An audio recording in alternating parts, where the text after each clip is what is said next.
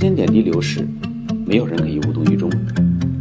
亲爱的各位家长好，我是戴夫老师，欢迎您来到由我主持的这期互联网教育电台节目《教育的观点》。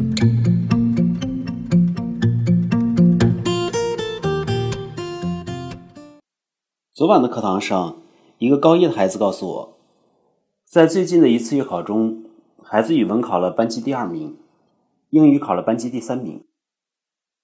值得一提的是，在我的强化训练体系下，孩子英语作文取得了全年级最高分的成绩。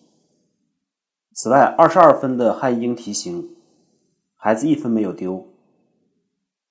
考虑到孩子所在的这所重点中学的第一实验班总体实力确实非常强，呃，怎么说呢？这个班级历届高考平均分高出北京市高考重点分数线一百多分。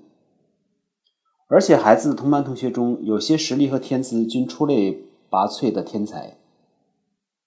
去年北京市海淀区的中考状元就在这个最强实验班中，而且这位学生的家长本身就是专业的外语翻译。而我所教的这个学生呢，去年中考则是从一所普通校跨区裸考升入了这所海淀区的重点中学。在如此激烈的学习竞赛中，孩子能够凭实力取得这样的成绩，是值得表扬和肯定的。由于这个孩子已经正式提出了高二开始学习文科的申请，那么接下来的期末考试也将是这个孩子留在这个理科实验班的最后一个月。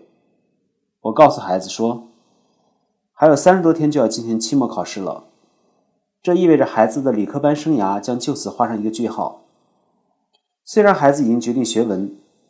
但我希望他能够为青春难忘的第一实验班交上一份让自己青春无悔、永远值得纪念的答卷。比较有趣的是，昨天是儿童节，我祝孩子节日快乐，孩子却一本正经的告诉我：“谢谢戴维老师，但我要过青年节了。”孩子的妈妈在旁边也感叹：“孩子真的在长大了，好苗不愁长。”这孩子真正能够全面展现出他的学习实力，还要等到高二期中的时候。正如我反复说过，能走长路者可成大器。好的，我们这期节目就到这里，期待您的宝贵意见。我的 QQ 邮箱是二三七六零九幺七四 @QQ 点 com。再重复一遍，二三七六零九幺七四 @QQ 点 com。同时。欢迎您关注戴维老师的微信教育公众号“中高考英文快速提分课堂”。有关于孩子英文学习的任何问题，可以随时交流分享。期待下次节目再见。